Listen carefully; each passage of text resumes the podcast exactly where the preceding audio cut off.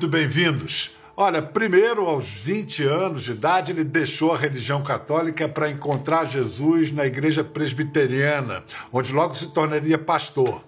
Aí, aos 43, ele viveu o que chama de segunda conversão, sob o impacto do mais sangrento atentado da história do Rio, em que facções criminosas promoveram ataques à polícia que fizeram 18 mortos e 32 feridos. Dali em diante, o pastor decidiu devotar sua vida não apenas a Jesus, mas também ao próximo. Mobilizou membros de sua igreja para fincar dezenas de cruzes pretas nas areias de Copacabana, num tipo de protesto tão silencioso quanto eloquente. Algo que outro pastor, o eterno Martin Luther King, chamou de tensão não violenta construtiva nascia a ONG Rio de Paz, que já fez manifestações contra a falta de leitos em hospitais, homenageou policiais mortos, denunciou a superlotação em presídios e prestou tributo a vítimas da Covid até na capital federal, Brasília. Em 2009, esse Rio de Paz subiu o morro pela primeira vez, inaugurando uma série de ações sociais que vão de cursos profissionalizantes à ouvidoria dos moradores carentes. Prestes a celebrar seus 15 anos, o Rio de Paz vai ter sua história contada num documentário dirigido pelo uruguaio carioca Guilhermo Planel. Porém, ao mesmo tempo em que é reconhecida e admirada em todo o mundo, a ONG Rio de Paz encontra no Brasil de hoje resistência exatamente onde ela nasceu, na Igreja Evangélica Brasileira. Para conversar sobre amor a Deus e amor ao próximo, política, religião e politização da religião, vamos falar com o presidente da ONG Rio de Paz, Antônio Carlos Costa. Bem-vindo, Antônio. Oi, Pedro, mas que honra poder estar com você e essa ah. introdução. Eu estou aqui com o lencinho do meu lado, quase tive que recorrer a ele em razão, sabe, da beleza desse, desse ah. resumo de história que você contou. É, a beleza da história que você construiu, Antônio. Vem cá, é, de que título você mais se orgulha para eu, eu, me remeter a você? Pastor não mais. Não. É, reverendo. Antônio, carioca, botafoguense, apaixonado pela vida. Eu gosto de ser chamado pelo nome, Antônio. Escuta, em 2006, quando você teve o que se chama de segunda conversão, essa epifania, você já era pastor presbiteriano no Rio, havia então 14 anos. É, que tipo de pastor era aquele até aquele momento? Pedro, com 20 anos, eu era surfista, e minha meta era me tornar jornalista. Aí eu passei por uma crise existencial. Comecei a fazer perguntas que até então eu não havia feito à vida: quem sou, de onde vim, para onde vou. Especialmente a morte. Mexeu muito comigo.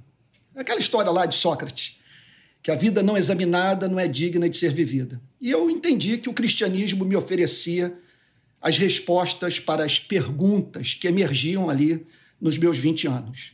Bom, Acontece que no contato com as respostas do cristianismo para as minhas questões existenciais, eu me deparei no Evangelho com o conceito de Cristo sobre o ser humano. Cristo é apresentado na Bíblia como apaixonado pelos seres humanos. Ele diz que os seres humanos foram feitos à imagem e semelhança do seu Criador. Aí eu falei: não é possível que eu saia por aí dizendo que o homem foi criado à imagem e semelhança de Deus e veja de braços cruzados o que está acontecendo no Rio de Janeiro. São muitas mortes. Até que, no dia 28 de dezembro de 2006, eu saí do púlpito e fui para as ruas. E lá permaneceu? Sim, porque 19 pessoas foram mortas no dia 28 de dezembro de 2006. E aí eu liguei para o Instituto de Segurança Pública, falei quantas pessoas morreram nesses dois primeiros meses de 2007. Aí uma amiga disse: Olha, se você disser 700, você não vai estar longe da verdade. Botamos 700 cruzes pretas, de madrugada. Quando o dia amanheceu, Pedro, era toda a imprensa presente, as agências internacionais de notícia. A, a, a, imagem correu o mundo, foi a abertura do Jornal Nacional naquele dia e ali nasceu o Rio de Paz. Mas escuta, qual foi o impacto na, na, na, no seu espírito, na sua visão de mundo, quando você entrou numa favela pela primeira vez, aí no começo do Rio de Paz? Pedro, eu estava em Copacabana, não saía de lá, fazíamos as manifestações, fizemos a das cruzes, depois nós fizemos uma com rosas, cada rosa simbolizando uma pessoa morta. Agora, não dava para ficar em Copacabana, porque logo cedo eu havia chegado à conclusão de que 80% dos homicídios ocorrem nas favelas. Não podia ser um movimento social de classe média comodamente fazendo manifestação na Zona Sul. Eu entrei para nunca mais sair, porque quando cheguei, Pedro, a minha teologia foi confrontada. Porque perguntas emergiam de todos os lados. O que o seu cristianismo tem a dizer sobre esses barracos? Sobre essas ratazanas? Sobre essas histórias de abuso de autoridade? E aí eu tive que rever minhas concepções políticas e entender que se Cristo estivesse morando no Rio de Janeiro, ele estaria justamente ali, naquela comunidade, dando voz para os sem voz. É, algumas das manifestações mais recentes do Rio de Paz foram vandalizadas. Cruzes que homenageavam vítimas da Covid foram arrancadas, assim como placas que honravam crianças e policiais também. É, crianças e policiais mortos por balas perdidas ou achadas, como você disse. Quem é que pode ser contra homenagens como essas? Aqueles que identificam a defesa dos direitos humanos, o combate à desigualdade social, o protesto contra o abuso de autoridade como bandeiras comunistas. Esse é o fato. Em razão de nós estarmos envolvidos com essas causas e no contexto dessa luta, fazermos críticas ao governo federal, nós somos vistos como inimigos de Deus, da família, da pátria, da lei e da ordem. Então, durante é, aqueles anos iniciais, nós sofremos pressões. Mas o que estamos vivenciando hoje é inédito. É, eu acho que você teve uma oportunidade de fazer um desabafo que teve grande ressonância a respeito desse tipo de atitude de oposição que a sua luta pelos direitos humanos enfrenta. Foi no fim do ano passado, quando você foi a Brasília, você estende, vocês do Rio de Paz estenderam 600 lenços brancos em frente ao Congresso para lembrar os 600 mil mortos até então de Covid. E aí, Antônio Carlos Costa foi convidado a falar no encerramento da CPI da Covid. Vamos assistir a participação dele. O que esperar daquele que ocupa o mais alto posto da República num cenário assustador e angustiante como esse, no qual tantos doaram suas vidas para que o pior não acontecesse? O que vimos foi a antítese de tudo o que se esperava de um presidente da República. Jamais o vimos derramar lágrima de compaixão ou expressar profundo pesar pelo povo brasileiro.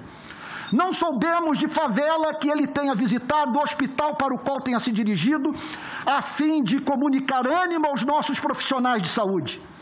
Nenhuma palavra de direção ou encorajamento às milhões de famílias aturdidas com a crise múltipla que se estabeleceu no nosso país. Para nossa perplexidade e revolta, o vimos apoiar manifestações públicas antidemocráticas que fomentaram aglomeração xingar jornalista, chamar o povo de marica, fazer deboche com os que agonizavam pela falta de ar, andar de jet ski, jogar futebol, comer pastel em boteco, insuflar golpe militar, prescrever remédio sem eficácia comprovada, combater o uso de máscara, menosprezar o distanciamento social, trivializar o poder letal do vírus. Me perdoe mais uma vez de dar bafo ridículo. Ridículo, ninguém aceitaria isso em nenhuma nação livre e desenvolvida. Essa fala tão cheia de verdade, de paixão, repercutiu naturalmente muito, circulou nas redes sociais. O que pouca gente sabe é que menos de três meses depois desse discurso seu, você perdeu sua mãe para a Covid. É, o que essa experiência de dor, esse luto, acrescentou ao que você já tinha dito em Brasília? Olha, Pedro, no meu último encontro com ela, testemunhei minha mãe querendo ar para viver. Ou seja, vivendo a agonia que foi objeto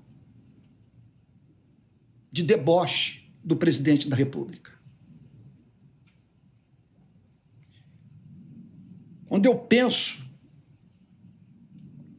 no que eu fiz, sem ter passado pelo que eu estou vivenciando hoje,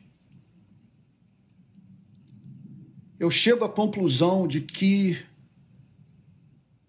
eu talvez teria sido muito mais veemente do que fui.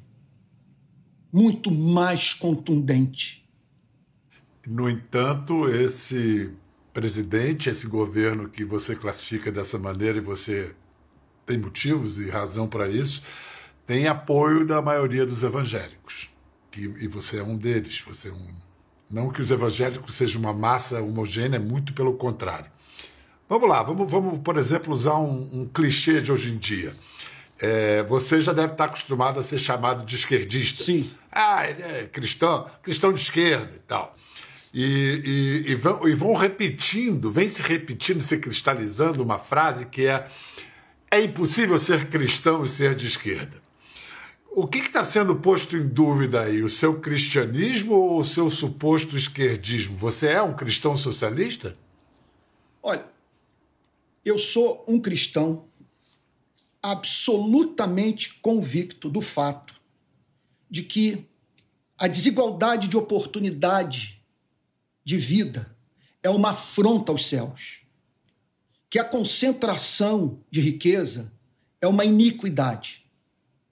O que me causa indignação é nós é, atribuirmos exclusivamente à esquerda ou ao comunismo aquilo que é da essência do cristianismo e que levou cristãos no passado a lutarem por causas análogas às, que nós estamos lutando hoje. Foi o cristianismo que levou William Wilberforce, no século XIX, na Inglaterra, a lutar no, no parlamento inglês pelo fim do tráfico de escravos. Foi o cristianismo que levou o pastor batista Martin Luther King a marchar, a marchar nas ruas americanas, lutando pelos direitos civis dos negros. E é o cristianismo que me move a fincar essas cruzes a espalhar esses lenços, a dar entrevistas, a estar aqui como você, na esperança de que esse discurso, de que essa dessa oportunidade que você está me dando de falar o que penso, de ajudar as, as pessoas a entenderem que o cristianismo não é necessariamente ópio do povo. O, o que eu apreendo da tua resposta é que sim, um cristão pode ser de esquerda. Mas você vê algum problema num cristão ser de direita? De modo algum. Veja só, é, há pautas da direita que nós podemos considerar pautas do cristianismo. Eu penso, por exemplo, que quando é, um porta-voz desse conservadorismo de direita defende algo como a economia de mercado, ele está defendendo um direito humano. Eu tenho direito de sonhar, de planejar, de abrir um negócio e prosperar. Eu não quero ver esse direito suprimido pelo Estado. Então, quando eles falam sobre lei e ordem, por exemplo, eu entendo o clamor da direita por, por, por nós é, deixarmos de lidar com esse excesso de escrúpulo tão presente na esquerda com o tema da segurança pública. Ora, a esquerda esteve à frente desse país durante 13 anos. Não apresentou uma só meta de redução de homicídio. Nenhum plano de segurança pública para o país. E nós vimos milhões de pobres e negros morrerem em governos de esquerda. E essa é uma crítica é, que deve ser feita e que enquanto a igreja, enquanto que a, a, a esquerda não entender esse clamor de setores inteiros da sociedade para um nível maior de segurança, vai continuar deixando de se comunicar com parcelas imensas da nossa população. Quero uh, mostrar um exemplo aqui da confusão que reina hoje entre. Porque a separação Estado e Igreja é para o início de, da organização social que a gente vive, hegemônica no mundo. No Brasil, é, igreja e governo estão beirando a promiscuidade. No último dia 25 de janeiro, na igreja Lagoinha Orlando Church, dedicada à comunidade brasileira da Flórida, é, foi recebido o deputado Eduardo Bolsonaro para pregar em seu culto fé. Foi apresentado pelo pastor e cantor André Valadão. E o 03, o filho do presidente, é, falou exatamente isso. Não existe cristão socialista. Eu vou citar alguns trechos do que ele disse e depois queria a sua reação. Ele diz: tem um conhecimento baixo com relação à Bíblia. Mas como político, pode ter certeza que socialismo eu sei o que representa e é por isso que eu vim aqui falar para vocês. Socialismo, progressismo, bolivarianismo, comunismo, marxismo, isso tudo quer dizer a mesma coisa. Morte de opositores, destruição da família. Eu estou só apresentando fatos para vocês. Se eu entrar com a minha opinião, aí eu vou ter que me segurar. E ele, em seguida, ele cita o PL, projeto de lei complementar 122, e diz que queria criminalizar e mandar para a cadeia pastores que lessem determinados pontos da Bíblia quando falam de homossexualismo. A causa de fechar igrejas, diz Eduardo Bolsonaro, na pandemia, não é para preservar a tua saúde, é para você não ouvir o teu pastor, porque por vezes o pastor é um cara corajoso demais e coloca alguém para falar contra a esquerda dentro da igreja dele. Então, Antônio, aqui a gente tem um político ocupando um púlpito evangélico, um pregador que assume que não conhece a Bíblia, temos propaganda contra o isolamento social e temos a tática do medo, uhum, da implantação uhum, do medo, uhum. da perseguição religiosa. O que, que mexe mais com você? Olha, é difícil mensurar. É tudo causa muita indignação. O culto tem como objetivo os adoradores apresentarem a Deus as suas demandas por misericórdia. O centro é o Criador. Não é lugar para campanha. Isso é um ato de profanação. Ele não poderia sair de lá, em primeiro lugar, sem definir a palavra socialismo. Ele está falando sobre qual socialismo? Ele está falando sobre o socialismo da Suécia, da Finlândia, da Noruega, ele está falando sobre o estado de bem-estar social ele está falando de um Estado que não deixa ninguém para trás na corrida capitalista. Ele está falando de um Estado que provê saúde, educação para os seus cidadãos. Ele está falando de um Estado, portanto, que é suficientemente grande para, numa pandemia como essa, não deixar ninguém morrer de fome. Mas na luta, na disputa pelos corações e mentes de um país que daqui a menos de meia dúzia de anos será de maioria protestante. É, o fato é que os evangélicos, os evangélicos que apoiaram e apoiam esse governo, eles é, se valeram do medo que os evangélicos têm e que é legítimo, deve ser reconhecido, de que perdessem a sua liberdade de culto de religião. Então, o que, que você diria? Primeiro, para esse evangélico que está amedrontado e que, mesmo que veja os defeitos do presidente Bolsonaro, fala assim: isso é melhor do que a alternativa. Quando você me convidou, eu pensei: meu Deus, eu estou diante da oportunidade de falar por milhões de evangélicos que não concordam com o que está em curso, pessoas que estão envergonhadas, que entendem que os mais de 70% dos evangélicos que apoiaram Bolsonaro no primeiro turno das eleições à presidência da República cometeram um equívoco histórico. Porque nós cristãos, Pedro, acreditamos que o criador de Andrômeda, da Via Láctea, enviou seu filho para esse planeta para ensinar o amor, para ensinar as pessoas a se respeitarem e amarem o seu Criador. O que esses evangélicos disseram é o seguinte: é que o Filho de Deus foi parar no palanque ao lado de Bolsonaro. E para dizer Olha, quando ele, quando ele celebra a memória de um, ter, de um torturador, ele está, de, ele está defendendo uma causa que é minha.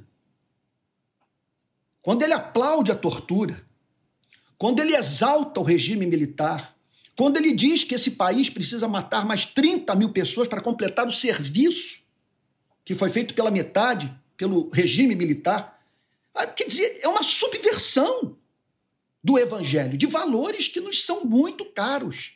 Então, quando eles falam sobre essa ameaça comunista, eu, eu, eu faço a seguinte pergunta: me mostre de onde ela vem. Sabe? É, é, é porque durante o governo de esquerda, governo Lula-Dilma, esse país bateu todos os recordes de crescimento é, é, é numérico de convertidos. São quase 50 milhões de evangélicos durante o governo de esquerda. E aí, essa igreja que não parava de crescer decide é, usar o evangelho como fundamento de um projeto de poder político diametralmente oposto aos valores mais basilares da fé cristã. Agora, tem um detalhe.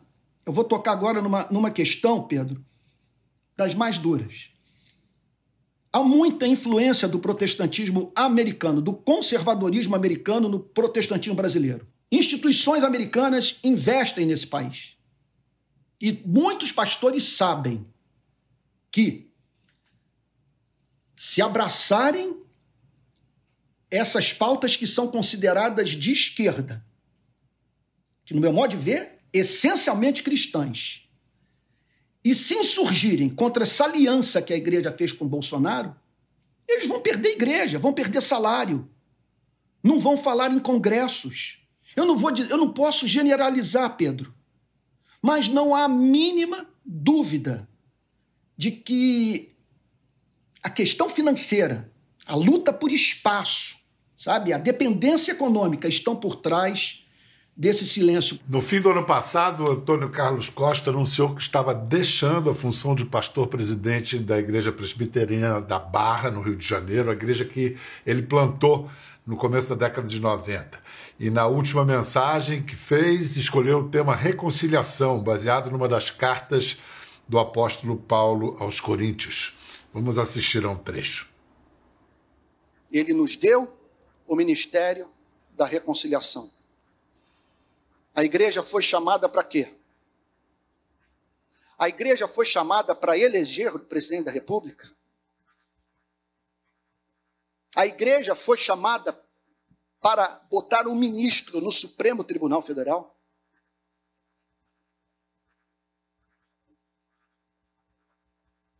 O chamado para a igreja é para mudar a orientação sexual das pessoas?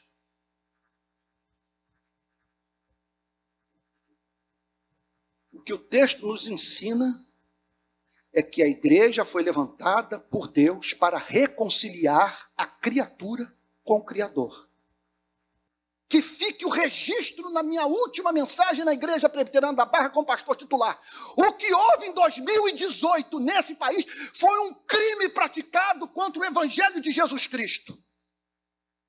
E os que se calaram terão que um dia prestar contas diante de Deus Antônio, o governo Bolsonaro, apesar de principalmente identificado com os neopentecostais, tem dado espaço nobre para pastores presbiterianos. O ministro do Supremo, André Mendonça, né, terrivelmente evangélico, o ex-ministro da Educação, Milton Ribeiro, afastado do cargo agora em meio à acusação de tráfico de influência e coisas piores. Ele é pastor de uma igreja em Santos. Como você enxerga a relação da Igreja Presbiteriana do Brasil com o atual governo Bolsonaro? A aliança que os evangélicos fizeram com Bolsonaro representou o maior golpe desferido contra a credibilidade da igreja em toda a história do protestantismo brasileiro. A igreja presbiteriana acabou ficando muito identificada com o bolsonarismo em razão da presença desses dois pastores presbiterianos em dois importantes ministérios do governo Bolsonaro. O que tem causado e muito constrangimento a todos nós é, em primeiro lugar, o fato de um deles ter dito que Bolsonaro era um profeta. No nosso entendimento, profeta é alguém de uma sensibilidade moral muito grande, a ponto de perceber, numa dada sociedade, as suas principais violações do amor. Nós não acreditamos que o Bolsonaro, ao longo da sua vida pública, tenha revelado essa sensibilidade. Em especial quando ele exalta regimes de exceção, quando se mostra favorável à tortura. Causa-nos também embaraço o fato de ambos os ministros terem se mantido silentes durante esse período de envolvimento com o governo Bolsonaro, que cometeu erros gravíssimos e que deveriam ter sido denunciados por eles. Vale ressaltar o fato de que não poucos presbiterianos são contra essa aliança e que esperavam do Supremo Concílio da Igreja uma posição. Então, foi por causa dessa falta de posicionamento que você deixou a Igreja Presbiteriana da Barra? Eu saí em razão de não conseguir atender a demanda da igreja, demanda legítima. Agora, o principal motivo deve ser ao fato que eu cheguei à conclusão que não dá para ser militante e pastor titular de uma igreja. Porque nem todos estão de acordo com as denúncias que eu faço. Antônio, então agora você com a independência é, adquirida, conquistada, você vai cuidar dos seus projetos atuais, você tem cursos online, faz pregações semanais na associação, na ABI, na Associação Brasileira de Imprensa no Rio, e você está lançando esse livro, Lendo Filipenses, um comentário para hoje. Epístola de Paulo, de Paulo tida como uma das dos trechos mais lindos, mais líricos e emocionantes do Novo Testamento. Filipenses é uma nota de esperança. Quando o apóstolo Paulo diz: Eu tudo posso naquele que me fortalece.